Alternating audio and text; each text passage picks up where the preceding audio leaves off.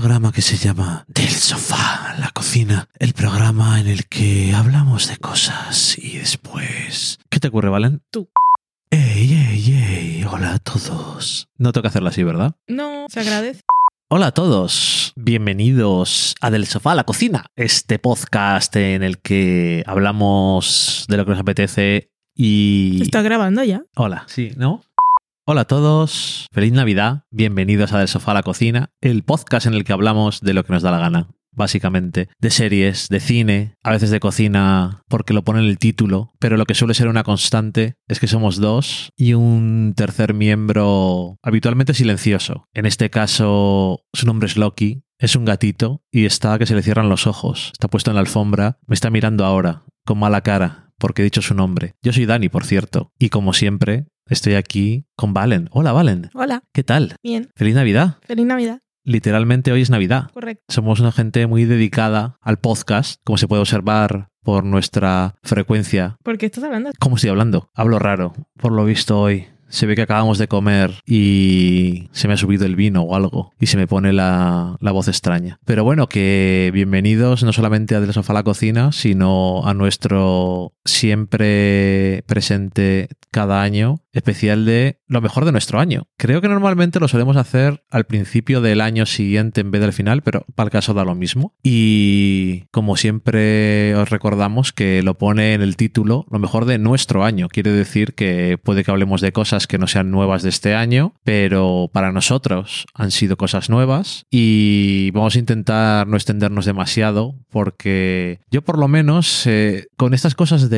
la pandemia y que hemos estado la mitad de marzo, la mitad de mayo y todo abril en casa y todo eso, este año digamos que es como si hubieran sido 10 o algo así y a mí se me había olvidado absolutamente todo lo que había visto. He estado repasando eh, TV Showtime para ver qué cosas había visto y había cosas que yo pensaba que habían pasado hace cinco años mentalmente, pero no, habían pasado este año. Mira, por empezar, por algún sitio quería, porque a lo mejor muchas de estas cosas no estaban en la lista de lo mejor de nuestro año, pero por darles un adiós así en general a un montón de series que han terminado en 2020. Entre ellas, estas cinco, que nosotros hemos hablado de ellas en muchas ocasiones y que en general nos han gustado siempre. Schitt's Creek, The Good Place, The Magicians, o Los Magos, como decía alguno, Bojack Horseman y Los 100, que es como se dice en esta casa. Y todas esas series han terminado este año, algunas mejor que otras. Y ya que estamos en lo mejor de nuestro año y a Valen nunca le gusta que diga las cosas que no son lo mejor, pues por destacar uno de esos finales yo destacaría Bojack Horseman, que tuvo en 2020 la segunda mitad de su última temporada y a mí me gustó un montón. Parece que tuvo un final muy apropiado y un poco en la línea que había establecido en los últimos años y que había estado muy bien. Y antes de pasar a más cosas, algo tú, Valen, de estos finales de temporadas. Pues además del de Bojack, que estuvo muy bien, como es toda la serie, para mí sigue siendo la mejor serie de Netflix, que The Crown me gusta mucho y hay mucho presupuesto, pero Bojack Bojack es la serie. Este año hemos tenido Gambito de Dama, que tú no la viste, Sí, solamente vi el primero. de Queen's Gambit, que Y el final. A mí me, me encantó, me lo pasé muy bien, que aparte me puse un episodio, esto, la gente está hablando de ella, a ver qué tal, y me, me la vi, creo que en dos mañanas. Está, está, está muy bien, muy entretenida. Pero bueno, era solo una miniserie y eran pocos episodios y Boyack son años de trabajo y años de vivir esos personajes y el final... La última temporada, las dos partes, porque las vimos separadas en dos meses, creo que eran ocho y ocho, si no recuerdo mal. Creo algo, que sí. Algo así. Estuvieron genial las dos partes y bueno, voy a echar mucho de menos esa serie. Maravillosa. Y eso, Bojack y Cheats Creek. Creek, que una serie que mm, a la que le coge mucho cariño a esos personajes que, que evolucionan y ese, ese mundo de, de buen rollo y de aprender a, a quererse y a aceptarse en ese pueblo de fantasía con personajes así tan excéntricos, pero la serie siempre intenta mirarlos con cariño, ese sentido del humor y esa evolución de los personajes sin traicionar nunca la esencia, porque seguían, Alexi seguía siendo Alexis, pero crecía. Quizá fue el personaje que más me sorprendió en la última temporada. Ok. Y eso, Cheats Creek, que aparte el final, el final, eh, después, había un especial ah, después de del último episodio, que la última vez que lo confirmé, Movistar nunca llegó a estar, que es quien tenía la serie aquí en España, así que los fans de Cheats Creek, por favor, buscadlo donde podáis, porque el especial vale mucho la pena. Es especial de esto con los actores, que aparte los actores también son creadores, algunos de ellos, y también son familia, pero bueno, contando cosas desde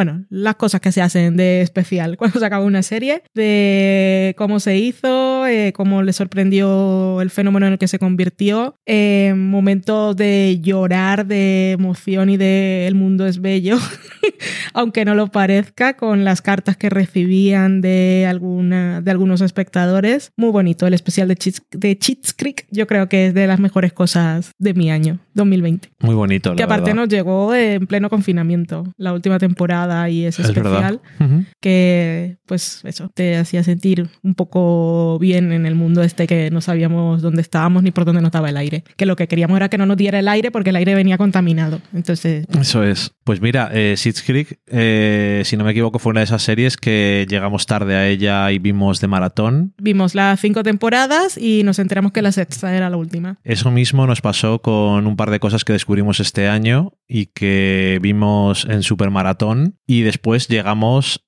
a ponernos al día para que saliera la última temporada. Eh, Superstore, que a mí me extraña que no fuera una serie de la que se hablara más en el sentido de que era una comedia de estas de workplace, pero muy diferente a los clásicos de The Office y Parks y todo esto, era un espíritu distinto, pero siempre me pareció que era consistentemente muy graciosa. Sí, en Estados Unidos nunca, como nunca estuvo en premios Eso ni en es, nada, no sonaba. Y aquí, como nunca ha llegado a estar ni en Netflix, ni en Amazon, ni nada. Ah, de no eso, ponen en ningún sitio aquí. Aquí creo que la emiten en algún canal en concreto, de estos de lineal de, de pago. Ahora no me acuerdo. Sí, porque cuando no teníamos internet pusimos la televisión a ver qué había en la tele y salía Superstore. Y también no sé si era de las que tenía Comedy Central, que creo que el último año tiene planes de, de hacerlo mejor, o no sé si todas estas cosas van a ir a parar a HBO Max. Ujú.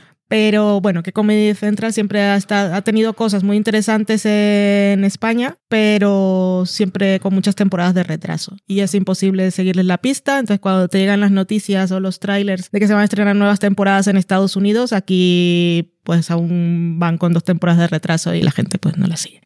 Sí, porque en los tiempos que corren hoy en día la gente no aguanta lo de, no, vamos simplemente un par de temporadas detrás. No, es lo de se emite al día siguiente o esa semana, pero más que o eso. que sepas que cuando acabe la emisión va a llegar algo. Bueno, o, o cuando se acabe la emisión va a llegar entera a Netflix. Pero es que no, nunca se sabía nada de ella. Ya, bueno, pues eso, que este año además en, mm, por cosas de la pandemia nunca pudieron terminar la temporada última y en la nueva que ha empezado ya este año incorporando las cosas además de la pandemia y hablando de cosas muy concretas porque están, es gente que trabaja en una tienda y eso es bastante interesante en el tema de la pandemia. La gente de los supermercados y demás grandes superficies supongo que ha tenido una experiencia también muy concreta. Pero bueno, tuvieron que lidiar con unas cosas y parece que este año la van a cancelar o se ha cancelado ya. Yo creo que es una serie que merece la pena. A la gente que le gusten las comedias de 20 minutos y tal, siempre se ve con, con gusto y tiene, además, no es muy blanda. Tiene ahí sus toques bastante guays. Sí, yo creo que es una de descubrir cuando la pongan en Hmm. algún sitio. Otro maratón que nos hicimos fue High Maintenance, que una vez, esto ya hablamos cuando, cuando hablamos de ella, lo dije, que le dije, "Ah, Valen, podemos ver esto, que dicen que está bien. Y Valen dijo que no, y tres años después dijo, podríamos ver esto.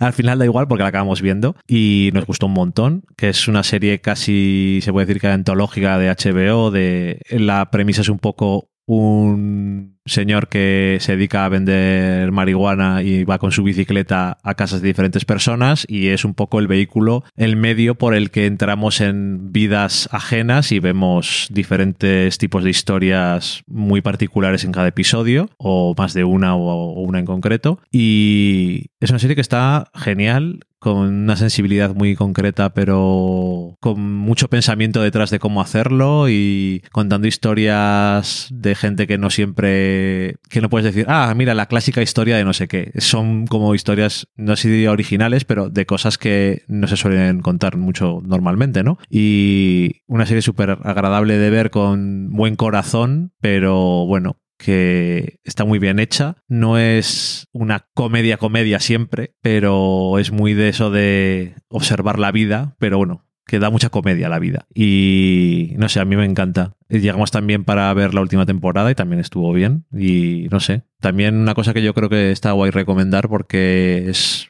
una cosa que normalmente yo creo que, como te pasó a ti o me pasó a mí antes de que oyéramos a alguien que lo recomendara, no parece lo que es. Porque a veces parece una comedia de fumaos o algo así. Sí, Que no suele ser muy interesante. No llama mucho la atención de entrada, pero está muy bien. Mm, Genial. Ya hablamos de ella bastante en uno de los pocos programas de este año. Sí. Y por último, en cuanto a maratones, quería mencionarlo porque no es una serie y quizás no sea bueno, pero sí me produce una gran cantidad de, de alegrías y es Selling Sunset, que es el peor reality que existe probablemente que se ha hecho nunca. Eh, en cuanto a la sensación de que es realidad de verdad, está en Netflix y es de... mm, No sé cuál es el género, cómo se llamarán al género exactamente, pero bueno, esto es de vender casas lujosas y demás, y mezclado un poco con el culebrón de la gente que trabaja en ello, pero está tan guionizado, tan premeditado, Tan producido. tan producido, los planos, o sea, ahí nunca jamás se me olvidará. Una de las cosas que más me ha quedado este año, tristemente, Qué es eh, cuando se despierta una con su novio en, en casa. O sea, es como si fuera una serie mala, pero en teoría estás viendo una cosa que es reality. Y la verdad es que es lamentable, pero me da unas alegrías. Es que es- es- estas cosas es de las de, es de tan malo que es, es buenísimo y a mí me da mucha alegría. Lo que antes se decía de eh, placeres culpables, pero tú y yo ya hemos hablado que no, no nos sentimos culpables porque nos gusten, pues eso. Obviamente no es para todo el mundo, ni os lo recomiendo a todos, No. pero a quien le suene interesante una de estas cosas que son un poco mamarrachas, porque tienen unas peleas, las mujeres protagonistas de, esta, de este reality, que son súper mamarrachada. Y no sé, pero yo cuando lo, lo veía, igual era una época muy concreta de la de cuando estábamos en casa metidos, pero a mí me, me daba felicidad. Sí, tienes que estar predispuesta para ver esto porque te pones un episodio y te puede parecer lo peor del mundo hasta ofensivo. Sí, por Que muy- algo porque es muy es- frívolo. Que algo así exista y, y se haya dado dinero para que esto esté en una plataforma y luego nos cancelen otras cosas o nunca se lleguen a hacer. Ujú. Entonces te puede parecer mal o, o- sí, yo, yo creo que puede ofender, pero depende de cómo lo pilles, si estás con el ánimo un poco más ligero, eh, no tienes que dejar a un lado el cinismo ni nada, sino simplemente sé lo que estoy viendo y entro o no entro. O sea, no, Literal. no estamos obligados a hacerlo, pero en el momento en el que nos llegó a nosotros, que aparte estábamos viendo todas las cosas que tenían que ver con programas de reformas y tal, porque no podíamos hacer la nuestra, estábamos encerrados en plena pandemia y rodeados de cajas, pues esto ta- tampoco lo dirás. Lo que quieres es ver a gente comprando y vendiendo casas de millones de dólares. Pues eso era lo de menos, es- es- era una evasión total. Total. Y las, todos eran personajes, o sea, Ujú. es es reality de personajes, pero, pero todos los realities al final las personas Sí. se convierten en personajes a los que amas u odias como si fueran de una serie de ficción o de un libro. Pero en este caso es que era exageradamente, exageradamente poco natural. Yo creo que en los 10 primeros minutos sabes, de qué te estoy hablando. Sí. La presentación del nuevo personaje que se mete dentro del Sí. equipo ya es que es lo es todo. Ya te está diciendo, "Ujú, ok, ya veo por dónde vamos. Eh, pero es lo que es, yo qué sé, estaba mal. Pero es que se nota mucho sobre, de todos los, no soy especialista en realities, he visto algunos cuantos, pero es que aquí se nota mucho lo que decíamos de, de que está muy producido porque es que hay muchos, muchos tiros de cámara de cada plano. Y entonces se nota un montón porque si tienes una persona, bueno, esa misma que decías tú, de estos que se levantan en, se despiertan en la cama y el otro le va a proponer matrimonio, hay tres cámaras puestas y el primer plano y el de más lejos y el sol entrando y quemando y tal y la música. eh, cuando lo- un personaje sale, se discuten, siempre pelean. Hay unas que las peleas son recurrentes porque se odian. Y una se va de la fiesta porque siempre hay fiestas. Y entonces la cámara las sigue y luego miran hacia atrás mientras se suben al coche y desde el coche por la ventana y el reflejo Ujú. de la casa en el cristal. Es absurdo. Es ridículo. Sí, pero eso no, no pretende, como otros realities, que sea que hay una cierta falsedad, sino que se apoya directamente Sí. en esa falsedad y entonces lo hace de forma cinematográfica. Bueno. Igual es una palabra demasiado positiva para lo que están haciendo ellos, Mm. pero es como si los cámaras de, un, de otro reality tuvieran ambiciones cinematográficas y dijeran, voy a sacar todo aquí. No lo sé. Ya no me acuerdo los nombres del personaje, pero yo tenía mi preferida. Mi preferida es la que sale la primera. Eh, la que era. mm, no era americana. ¿De dónde venía? Ah, sí, la israelí. La israelí. Eh, Es la primera que entra, que está atendiendo a un cliente que es súper pesado, que está ahí dándole la vara y lo vamos a tomarnos una copa. Y ella dice que hay que aguantarlos y tomarte unas copas con él y sonreír, pero me estás haciendo, realmente me estás haciendo perder el tiempo. ¿Ir a comprar la casa? Seguramente no. ¿Hasta cuándo lo tendré que aguantar? Y ves lo pesado que es. Pero ella era la, la mejor, pues no se metía en ningún problema. No, la verdad es que me no. cae muy bien. Que eso tampoco va muy bien para los reality, pues les gusta el conflicto, ¿no? Sí, supongo que sí. Pero yo creo que ella era la que me mantenía un poco. Tienes que tener también a alguien que es un poco el ancla cada vez. Es como lo ves cuando ves Real Housewives, que cada año le toca a una estar loca del todo. Entonces siempre tiene que haber una que, aunque el año pasado estuviera loca, este año le toca ser la roca que ancla a, la gente. Se- Eso se hace con piedra, papel, tijera. ¿Te toca loca o roca? ¿Loca o roca? Más o menos, porque una vez que has bueno, visto... y se- seguramente serán los papeles más codiciados, porque todas las demás giran alrededor. Mm. Están a favor o en contra. Eh, yo igual he visto eh, al final, yo qué sé, 30 temporadas de Real Housewives y es que el patrón está ahí. No quiero decir nada más. Hasta ahí nuestro análisis estructural. Reality. En fin. Eh, bueno, más cosas. Mira, eh, yo creo que podemos terminar con las cosas nuevas, que es un poco en lo que igual hemos comentado menos en general, pero supongo que no. O lo que hemos, no hemos comentado otros años. Cosas que yo tenía aquí en mi categoría siempre bien, que es... Hay eh, igual echéis de menos cosas, pero ha habido varias que han estado muchos años en las listas de lo que más feliz me ha hecho y este año pues no ha tocado. Y también he que quitar cosas porque no quería hablar de todo. Eh, este año What We Do in the Shadows ha sido un año el que ha tenido esa comedia que ha sido brutal. Y además, no todas las series puedo decir, esto es una cosa que he seguido usando o he dicho voy a volver a ver este episodio después de meses después. O momentos en concreto. Y una brutalidad. Este es que es, que es buenísimo. Es perfecta. Esta temporada es que no tiene episodio malo. Y, y todas sus premisas son súper absurdas.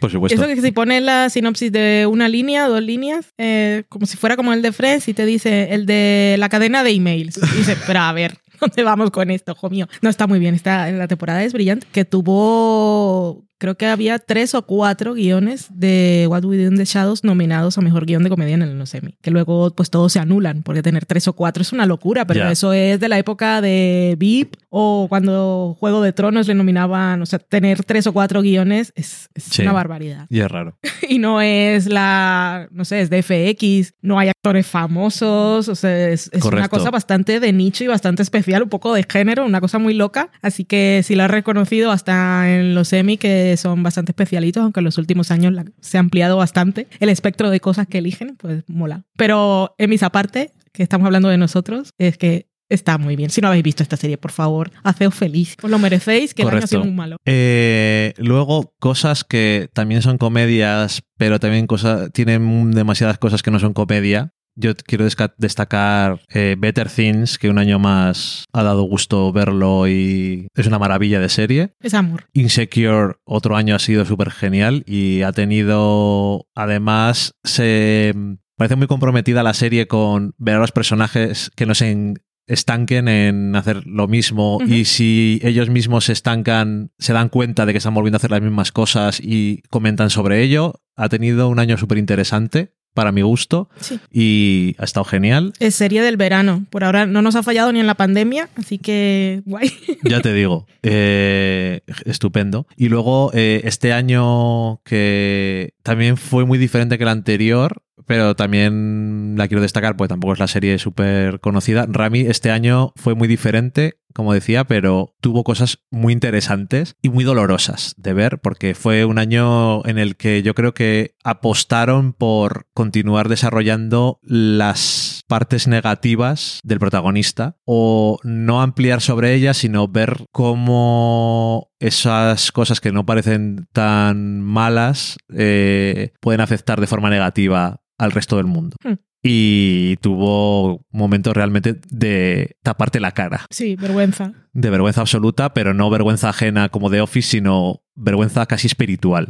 sí. Y el episodio de la madre, otra vez, brillante. Pero mejor aún, el comeback que tiene ese episodio en el penúltimo o el último, Sí, en la cena con los padres de la novia. correcto. Es cuando se presenta y dice sus pronombres, es que un altar para esta mujer es lo mejor Esa que me ha actriz, pasado en la vida. de todas formas, esa actriz que yo tampoco la tenía controlada antes, o sea, ahora entre esto y, y Succession, es que está teniendo unos años interesantes. Está muy bien. Y además cuando, cuando te das cuenta que es la misma actriz.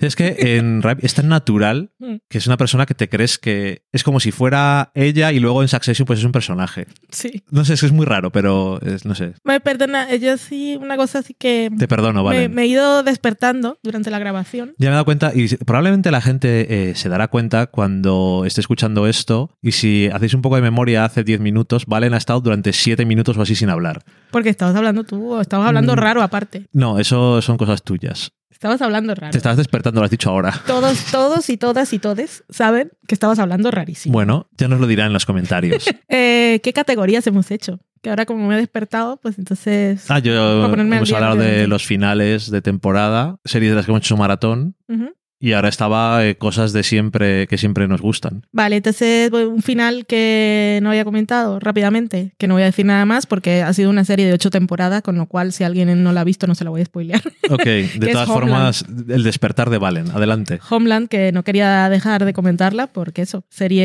de ocho temporadas en Showtime, que Showtime le cuesta acabar bien las series, le cuesta muchísimo. Y Homeland, pues también puede que haya tenido sus altibajos. Y la última temporada para mí estuvo a la altura de las primeras, fue muy emocionante, fue muy entretenida. Y eso que volvía a la esencia de las cosas y a centrarse en Carrie y en Sol. Y el final es para mí de los mejores finales de la historia de la televisión, period. O sea, todo, desde, Mira. desde el principio de los tiempos. Esas, es que acabar series es muy difícil. Y además, cuando te gustan las series, yo creo que es cuando estás eh, muy metido, porque Homeland a ti sí te gusta, pero también ha tenido Sí. grandes altibajos. Pero hay series que te gustan durante un montón de tiempo y cuando se terminan, dices, no sabes. No, y esta última temporada, como me estaba gustando, en realidad tenía miedo de cómo iba a acabar. O sea, no, no estaba segura de que pudieran estar a la altura. O sea, pensaba que ya lo habían quemado todo, que habían dado todo lo mejor de sí en Ujú. construir la temporada y que el final pues iba a estar bien, pero normal. Esto se tiene que acabar de alguna forma. Lo que, lo que pensamos, hay,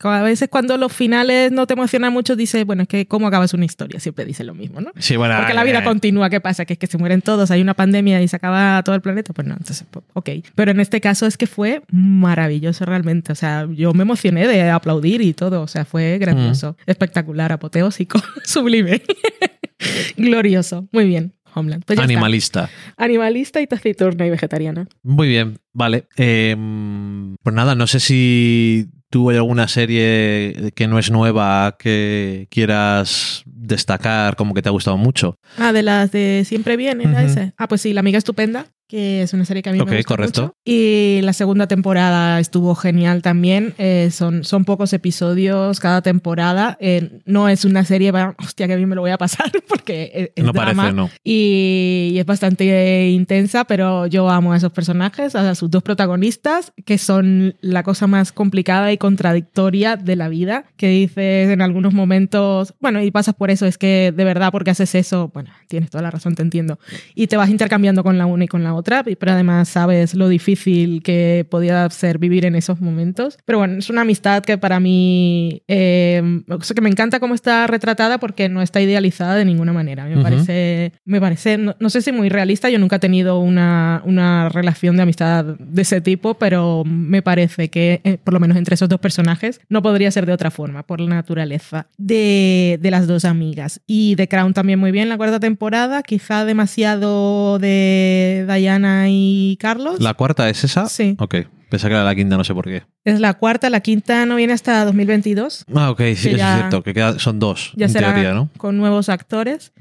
Eh, no es mi preferida. Em, tampoco estaba yo muy puesta en los temas de todo lo de Diana y esas cosas. Me vi un documental, un par de documentales después de Correcto. que se acabó la temporada, que estaban en Netflix precisamente, que me los podría recomendar Netflix, no me lo recomendó, y me vi uno y no me recomendó el otro, y luego me está recomendando mierdas a ver Netflix, aprender No Spotify. sé, muchos dicen del algoritmo de Netflix, pero yo le veo bastante torpe. A veces es que me parece tan obvio recomendarme unas cosas después de ver alguna. O obvio, no recomendarte que veas cosas que ya has visto. También. Pero bueno, en fin. Y creo, a ver, a ver, miro rápidamente mi lista está rápida. Chin, chin, chin, chin, chin. Nada, ya está.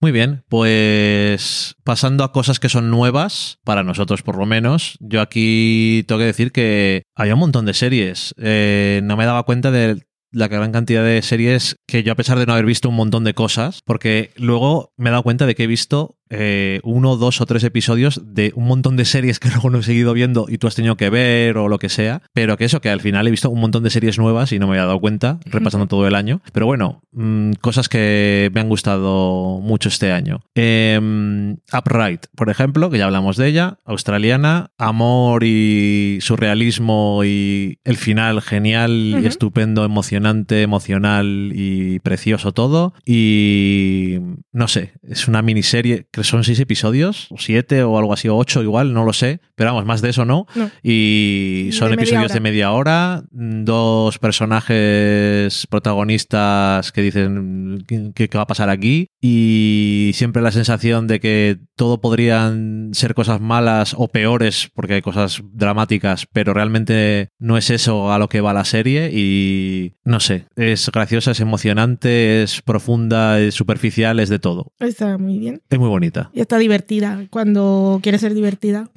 Pero de fotografía y paisajes y tal también está. Una muy bien. preciosidad, O sea, sí. es, es uno de, una de las sorpresas del año. Desde luego. Es un road trip emocional y hablando, esto es un road trip interior, es I Hate Sushi, que cada episodio se titula con, no sé si una fase de estas del Sí. superar el trauma o lo que El sea, duelo. el duelo, em, que es una serie que aquí no sé si la han puesto en algún lado. Aquí no ha llegado aún. Eh, en Estados Unidos se estrenó en HBO Max, por eso la vimos. Ok, Y a ver, aquí si no hay noticias por ahora ni rumores de dónde va a caer, como nos va a llegar HBO Max en algún Correcto. momento, igual puede que llegue por ahí, pero tal como están las cosas aquí de derechos y cosas, puede llegar a cualquier parte porque no es original de HBO Max, es británica. Entonces está, puede caer igualmente en Filmin o puede caer en HBO Bueno, o en Movistar. si cae en algún lado, la veis. Sí. Eh, l- está co-creada. A ver, yo, como me he preparado tanto y estamos en Navidad después de comer, no me acuerdo del nombre de nadie. Muy bien. Eh, Billy Piper, que salía en la primera temporada del Doctor Who nuevo, en las dos varias primeras, dos primeras temporadas. Podrías ¿no? decir Rose Tyler. ¿Styler? Rose. no, Rose Tyler. me inventa el apellido. I don't know. Luego busco Se me olvidó Rose todo. Tyler. Se llama Rose. Bueno, Billy Piper, que Sí. también salía en Secret Diary of a Call Girl. Y también era cantanta. Y también era cantanta y eso lo aprovechan en esta serie Sí. que hace de Pero no canta ella adulta, te lo muestran Mm, cuando Un niña. poquito solo, Ya. pero mal. Eh, bueno, da No igual. la aprovechan, o sea, no. No, no, no, no se trata de eso. Que eso, que ella es co-creadora y protagonista, hace de una actriz que... em, No cuentes mucho. Vale, bueno, bueno, eso sale nada más empezar. Era, fue una niña que ganó eh, un concurso de estos de canción para niños y eso la llevó a ser actriz. Y ahora está un poco de series B y cosas, se le aparece la gran oportunidad de su vida, Correcto. por lo que sea, y entonces... Y pasan cosas. no, Eh, pues eso lo puedes decir porque eso es y, la, la y pasa un- y hay un escándalo que y de ahí todo una espiral de cosas. Ya está. Es que no quiero decir nada más. Es que lo dicen en todas partes. Es que la premisa es a una actriz le Ok. hackean el móvil una bueno, foto ok, pues ya está. La otra co-creadora es una eh, guionista que escribe en Succession y la mala leche también la tiene aquí en display. Em, es una serie que no siempre es fácil de ver. No, esto tampoco es de estas que empiezas a ver no sabes por dónde te va a Mm, llevar. Y te puede llevar por lugares muy incómodos Ah, y, y lo hace. Está siempre desde el punto de vista de la protagonista que está pasando por momentos complicados y toda su angustia Ujú. y sus ataques de pánico, bueno, todos los momentos de ansiedad y la claustrofobia, todo lo que siente te lo transmite muy bien y no es para nada un- la imagen de una persona que tiene en control su vida ni que es perfecta en ningún aspecto. No, Por lo que pues siempre ves a alguien cometiendo muchos errores, comportándose de forma mm, que dices, a ver, espabila un poco, hija mía. Lo- que es, es difícil estar siempre con ella, pero está muy bien. Y al final mola un montón. Y ya está. correcto. Em, eso, que está súper bien. Todos los actores y actrices están muy bien. Y tiene cosas bastante graciosas, otras que son graciosas de o socorro. Y cosas que es que son dramáticas desde un punto muy, muy honesto de las emociones de la gente. Y no todo es racional. Pero bueno, que muy guay. No conocida tampoco, pero que merece mucho la pena. Eh, una que no han hablado prácticamente en ningún sitio de ella es I May Destroy You. En todos los sitios han hablado de ella y en todos los sitios han cantado sus alabanzas. Sí, y todos los guionistas es la Fleabag de este año. Cuando le preguntan a gente de Estados Unidos qué serie estás viendo, qué serie recomiendas. Bueno, curiosamente también es británica, aunque es de HBO. Y Bueno, es BBC. bueno, HBO. también las HBO dos, ¿no? puso Es una coproducción. Y La serie es de ella. Le dieron, le dieron dinero en diferentes fases, BBC y HBO, pero ella es su obra, totalmente. Es su obra, correcto. Que mm, ya, ya la conocíamos ya de Chewing Gum, y es una cosa diferente, pero también tiene partes cómicas, pero otras que no son tan cómicas. Muy dramédico estoy yo este año, por lo visto, pero en cualquier caso es una serie estupenda y el último episodio está muy bien y no es lo que te puedes esperar. Que es un- una cosa que por lo menos suele ser interesante eh, para acabar cosas con algo que no te esperas en cuanto a formato incluso. Y es una cosa que considero arriesgada para terminar. Y eso, que hayan hablado mucho de ella, nosotros hemos hablado de ella y creo que del final no, no no me acuerdo porque este año es muy raro, pero bueno, que si por cualquier cosa no lo habéis visto eh, y seguro que lo habéis visto recomendada por ahí, nosotros también os la recomendamos.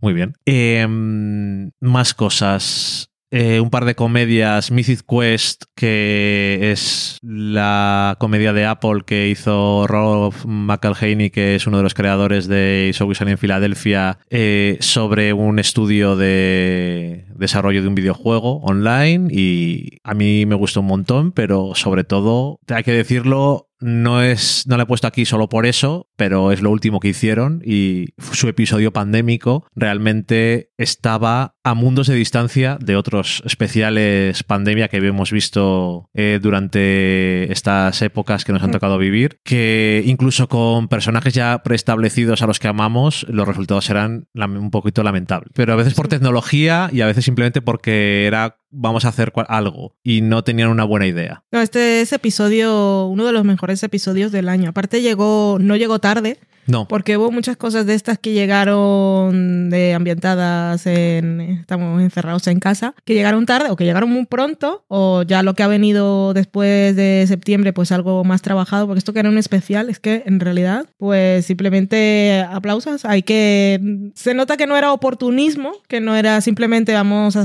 hacer algo que tenemos que hacer, porque mm, era una serie que acababa de finalizar su primera temporada, o sea, no es que uy, que ya no vamos a tener episodios este año, pues vamos, para que no se, nos, se olviden de nosotros. Correcto. O sea, fue una cosa que realmente se les ocurrió una idea, dijeron, vamos a hacerla, y vamos a hacerla bien, y, y ahí se nota el esfuerzo. O sea, no fue nada apresurado ni oportunista, les quedó precioso, bonito, y es que a nivel técnico súper currado. Y alcanzaron enseguida, o sea, ellos pusieron el listón altísimo y, y ya nadie iba a pasar por ahí. Todo, todo lo que viniera después ya iba a llegar tarde y mal. Sí, da la sensación de que a los creadores se les ocurrió una idea y dijeron, Apple, nos dejas, Mm. hacemos estas mierdas. ¿Cómo lo ves? Hay que mandarles teléfonos cada cuatro horas a las casas de todos. IPhones, claramente. Para que ¿Tenéis- estén- ¿Os sobran unos iPhones? Venga, Hombre, lo- somos lo Apple, queráis. por supuesto. Bueno, pues eso. Eh, y si no habéis visto la serie, al principio yo creo que aunque tiene los personajes bastante definidos, te cuesta empezar a y a ellos también desarrollar y, y tú ver de qué van exactamente los personajes y cómo van a jugar todos entre sí, como cualquier serie que está empezando. Pero yo creo que bastante rápido saben de qué es la cosa y yo creo que el final también En el tercer Es episodio ya lo saben. El tercer episodio es el de los nazis. Que eso después pasó en la vida real. Ya, por supuesto. Eso no era ciencia ficción precisamente. Bueno, es que es la mejor solución para todo. Ojalá poder hacer eso en Twitter y en todas partes. Ya te digo. Otra serie que hizo Apple que no sabía yo qué es lo que iba a ser y de hecho no tenía ganas de verla y después me arrepentí de no haber visto antes era Ted Lasso que era realmente aparte de que esté bien o no yo creo que está bien la serie pero llegó claramente en el momento perfecto porque llegó en un momento de baja moral en la vida y no es una serie precisamente poco positiva eh, por culpa o gracias a su protagonista que es eh, puro positivismo y amor. Entonces ha tenido un gran impacto, yo creo, en la gente porque le llegó en el momento en el que estaban dispuestos a recibir algo positivo. No sé si en otro momento hubiera tenido tanto, tanta fuerza. Nunca lo sabremos. Nunca lo sabremos, pero da igual que al final eso, eh, si hubiera estado mal hecha tampoco hubiera pasado nada. No, pero yo, yo creo que es muy probable que en otro momento hubiese pasado más... Desapercibida. Sí, que lo hubiesen visto algunas personas, hubiesen dicho están bien, pero tú les de qué vas y dicen, va, no sé, hay muchas cosas ahora o no, no me apetece. Pero en ese momento lo necesitábamos todos, tanto, hasta los que creíamos que no lo necesitábamos, que no necesitábamos una historia así o un personaje así y pues luego te conquista, pero es irresistible. La verdad, la verdad es que sí. Y dejando eh, lo que es serie serie y pasando otras cosas que son no ficción, dentro de las cosas que ha hecho Apple este año, eh, una que he visto y que me gustó un montón fue la miniserie Visible Out on Television y que me gustó un montón como clase de historia y como repaso a muchas cosas de dónde salen la base de ciertas cosas y me pareció que está súper bien hecho Hmm. y mm, interesante, entretenido y educativo de todo. Me pareció que estaba muy bien. Sí. Me gustó un montón. Em, otra cosa de no ficción, Taste the Nation, que lo hizo eh, Padma Lakshmi, la presentadora de Top Chef en Hulu Y que es una cosa muy sencilla de ella se va a diferentes sitios de Estados Unidos a ver el impacto de los inmigrantes en la comida en Estados Unidos y cómo se ha desarrollado cada comunidad de inmigrantes en un sitio y su comida y demás. Y es una cosa muy sencilla, pero en parte porque está bien hecho el, el programa y en parte porque Padma cuando no está siendo juzgando a alguien duramente es como muy amor. La verdad es que es muy agradable de ver. Y aprendes cosas muy curiosas también de algunas comunidades de Estados Unidos. Es que Estados Unidos, por más que le duela pensarlo a gente, es una. es todo inmigrantes, excepto la pobre gente nativa americana, que también tiene un programa, un episodio en este programa, y también interesante porque muchas cosas de esas que no sabemos nada. Y en fin, que está, está muy bien en cuanto a cosas así de comida. Y How to with John Wilson de HBO, que hablamos el otro día de ello, así que no, no digo más, pero a mí me ha parecido una cosa súper original y muy especial y muy bonita de ver. Es uno de los formatos más originales de todo el año. Para mí, sorpresa del año. Así como Upright, que era por ser una serie pequeñita, venir de Australia y no esperármela. Y después de ver el primer episodio, tampoco saber exactamente por dónde me iba a llevar. Y luego está esta de John Wilson, que para mí sí ha sido como una revelación, porque, o sea, real. Literal, que viendo el primer episodio aún no, no sabía exactamente qué era lo que estaba pasando, si me gustaba o no. Y cuando se acaba el primer episodio me dejó tan descolocada, pero es que la conversación esa que tiene con una persona esta en el hotel aquel de fiesta, cuando esa persona comienza a contarle un, montón de cosas de su vida. y dije, "Mm, no sé exactamente, o sea, no sé qué es esto, pero tengo que verlo. Es, es, por lo menos es curioso, fue lo que pensé en ese momento. Y luego cada episodio más, y el último episodio también, episodios del año. Muy guay, la verdad. Es bonito, es lo más con la cosa, de las cosas más bonitas de este año. Hay que sufrir durante un momento, pero no, so- no os preocupéis. que bien, todo bien.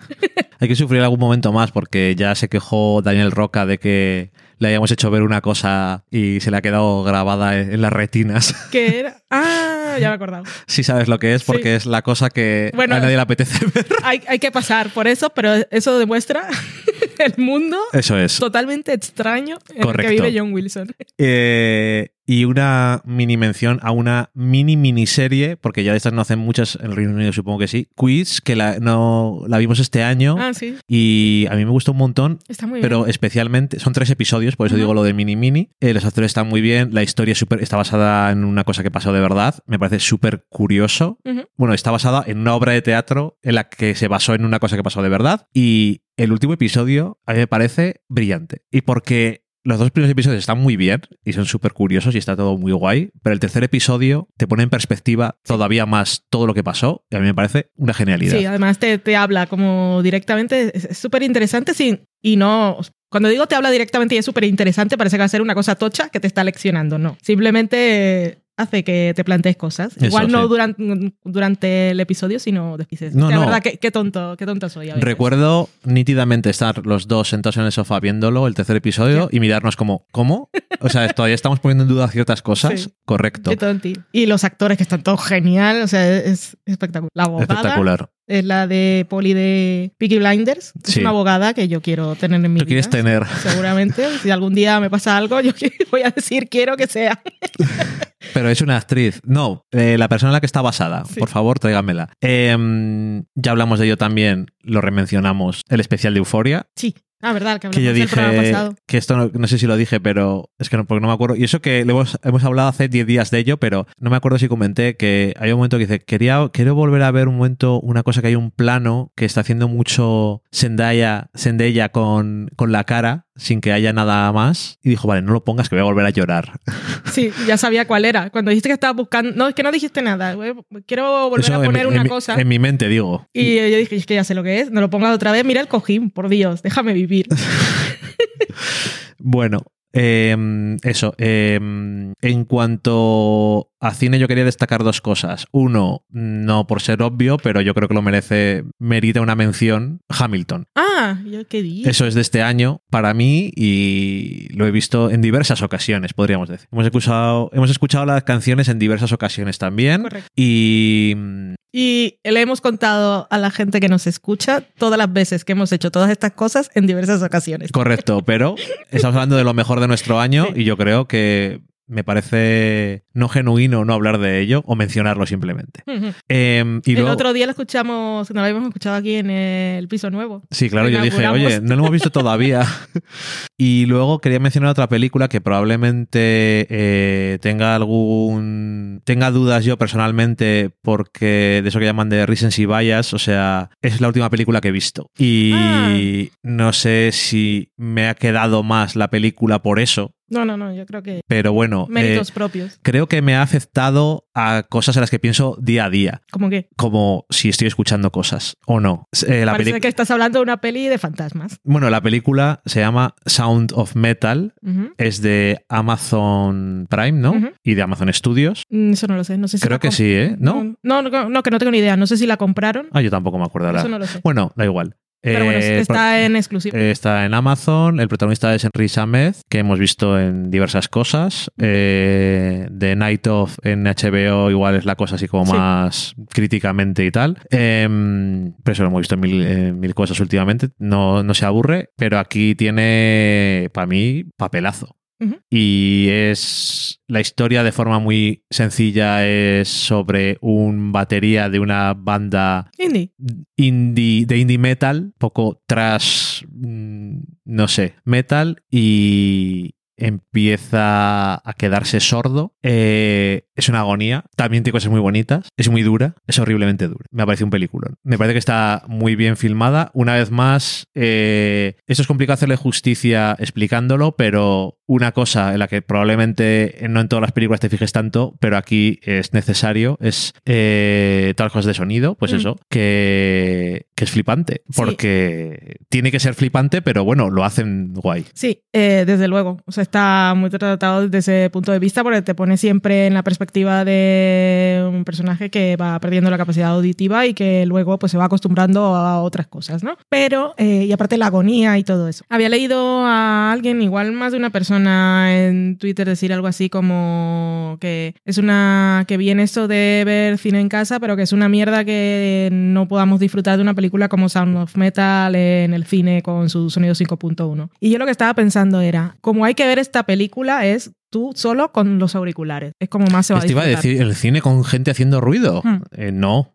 No, incluso nosotros que lo vimos los dos, luego estaba pensando, o sea, esa tecnología nos tiene que llegar ya. O nosotros tenemos que ver cómo hacerlo. Porque hay películas que es mucho más. Incluso yo, yo vería, si se pudiera, yo vería todas las películas así, porque nosotros no hablamos mientras estamos viendo. No. Y sería bastante inmersivo y para estas cosas de que está tan trabajado el sonido, pues no te pierdes nada. Yo creo que esta película, si la podéis ver con auriculares, muchísimo mejor, pero de lejos. Unos auriculares buenos. Sí, sí, claro, nada, uno- unos buenos, de verdad.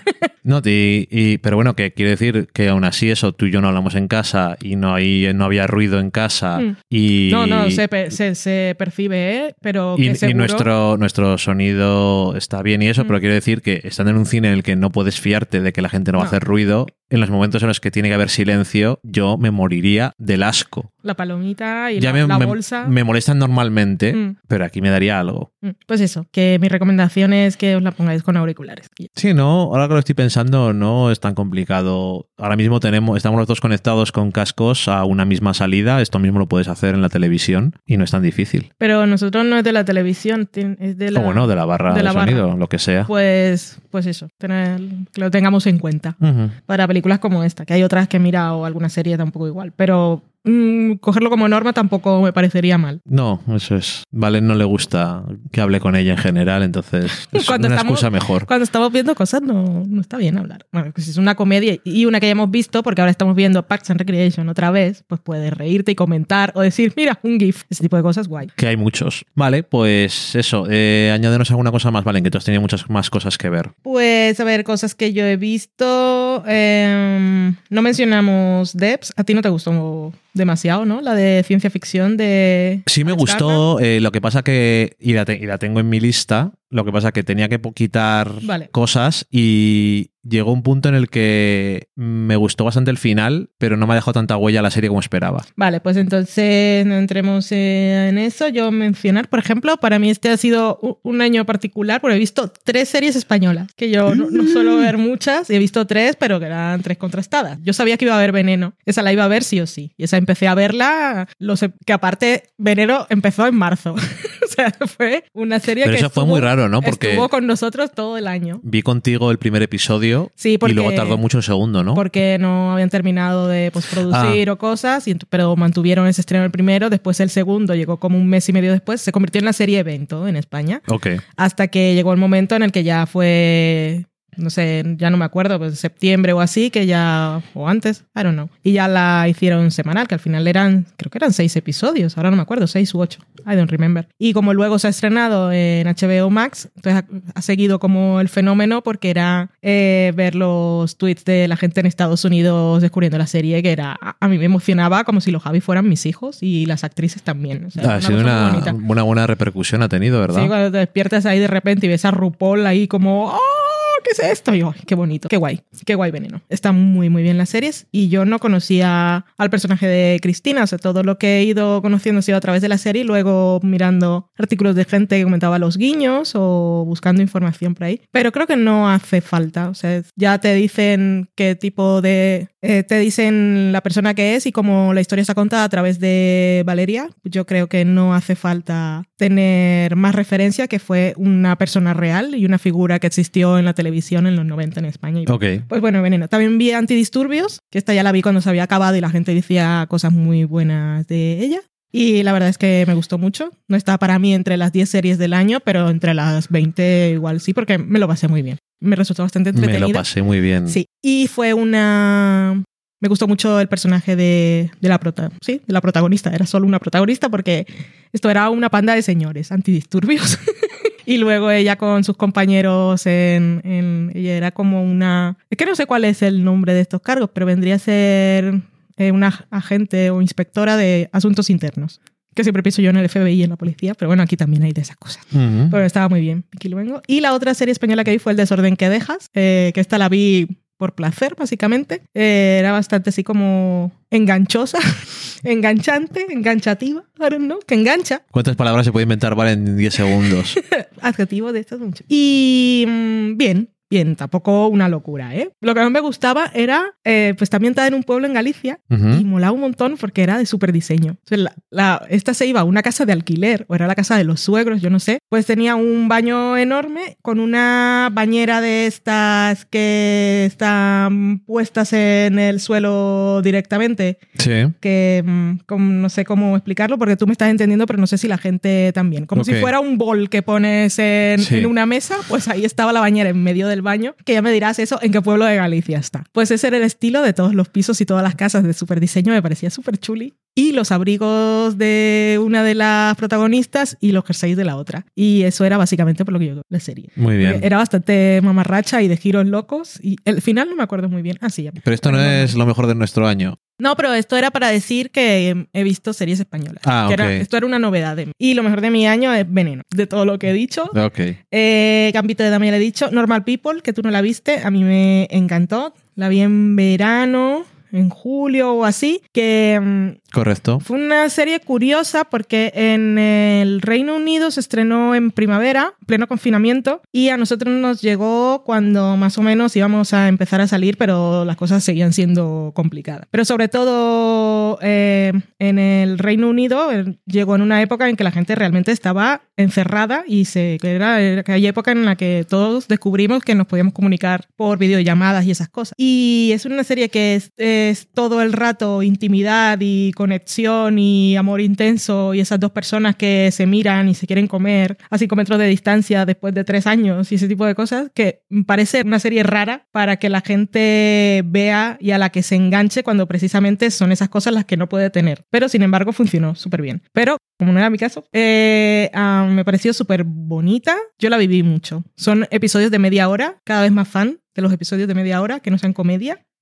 Y los dos personajes estaban genial, la química entre ellos genial, pero la serie hablaba de muchas más cosas. Me gustó también su comentario sobre clase y tal, pero que era muy bonita, la banda sonora espectacular y el libro también me gustó. Normal People, una de mis series del año. ¿Y Mrs. America? ¿Tú la viste o no? Yo vi los tres primeros episodios. Vale, también me gustó mucho. Y The Wilds, que es la que vi ahora, la última. No es lo Yo mejor del año, Wilds- pero me la pasé muy bien. Me lo he pasado muy bien. De The no sé. Wild, ¿cuántos episodios tiene? Diez. Yo he visto medio episodio en, de todos. O sea, medio episodio en total, si juntas todos los trozos que he visto de cada episodio. Cada vez que llegaba estabas viendo un trozo de The Wilds y lo absorbía. Y yo me he hecho mi propia trama de la serie que no tiene nada que ver con la realidad. Pues luego, te, luego me dices cuál es la trama y te cuento el final, que no te lo he contado. Ok. Está muy bien, menos mal que la renovaron. Esta serie yo creo que es de esas de que en realidad han rodado ya las dos temporadas o lo tenían hablado. ¿Y Porque es para darle dramatismo o qué? Para sí, para, para darle más darle más caché o la cosa o ha funcionado también que la vamos a renovar o algo. Primero porque tienen que seguir mostrando cosas de la isla y irse a rodar a islas pues a veces es más complicado. Es Nueva Zelanda esto, ¿no? Sí. Y, mm, pero sobre todo porque no puedes plantear una primera temporada y dejarlo todo tan abierto como porque es- estás ya diciéndole a tu espectador que no le interesas. Lo, mínimo. Lo, lo normal es que la cosa quede cerrada, que se pueda tirar algún hilo Sí. y entonces dice, hostia, queda bien, pero si continúa no pasa nada, o es esa que dice, ¿para qué continuar si ya era suficiente? En este caso quedaba súper abierto, o sea, era imposible dejarlo así, pero muy bien, de guay. Ok. em, te voy a decir una cosa que has comentado Normal People antes de terminar, porque ya hemos terminado el programa.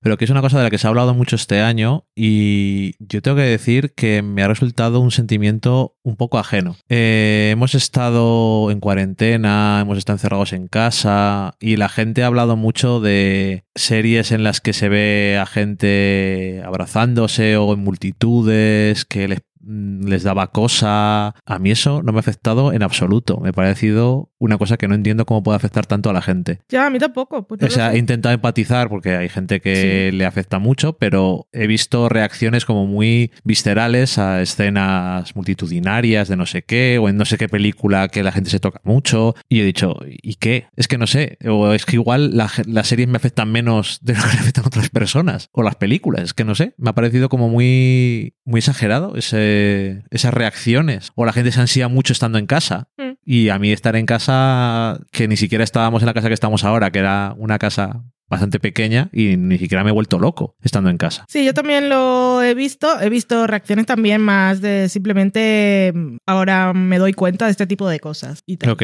O sea, no, en realidad no he encontrado eh, comentarios de personas los que se sientan incómodos o violentados por ver escenas que claramente no se podrían rodar en los tiempos que vivimos. Ok, bueno, no sé, yo es eso, es que he visto varios ejemplos y siempre decía, pero para tanto es. Pero bueno, oye, hay cada cual con sus cosas.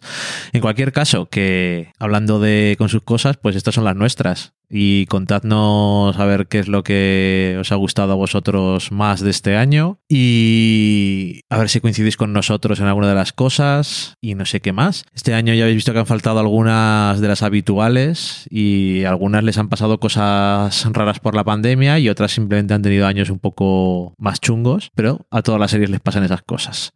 Y Nada más. Yo creo que hemos terminado, Valen. Hemos terminado el programa y hemos terminado programas del año. Pues mira qué bien. 2020 se ha acabado oficialmente en Del Sofá a la Cocina. Este programa eh, será el último de este año y de este año que muchos considerarían un año de mierda. Sí, todos queremos ya darle vuelta al calendario y empezar. Venga, 2021, que estamos. Todo el tiempo es una cosa arbitraria. y el 1 de enero pues podría ser el 32 de diciembre y no pasa nada, pero bueno, la ilusión de que es un año nuevo y las cosas serán diferentes. Y eso simplemente no por ser Agorer ni nada, pero que espero que la gente no se emocione mucho con la entrada del nuevo año. Pues está siendo Agorer. No, digo, porque va a ser peor luego. Que no, van, no, van, a cambiar tanto las cosas. Pero termina en una nota positiva. Pero eventualmente cambiarán todas y volveremos a la normalidad. la nueva, nueva normalidad vieja. La nueva normalidad vieja. Ese es un gran título. En fin, Valen, un placer. un placer. Un abrazo a todos. Feliz Navidad, feliz año. Feliz Navidad, feliz año. Adiós. El 2021 va a ser mucho mejor. Retiro todo lo dicho.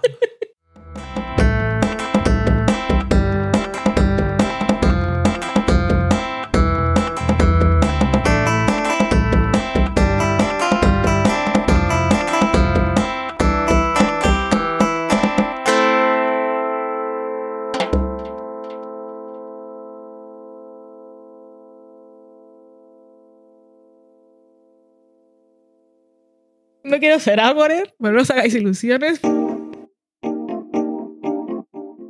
Acabáis de saborear un programa del podcast Del sofá a la cocina.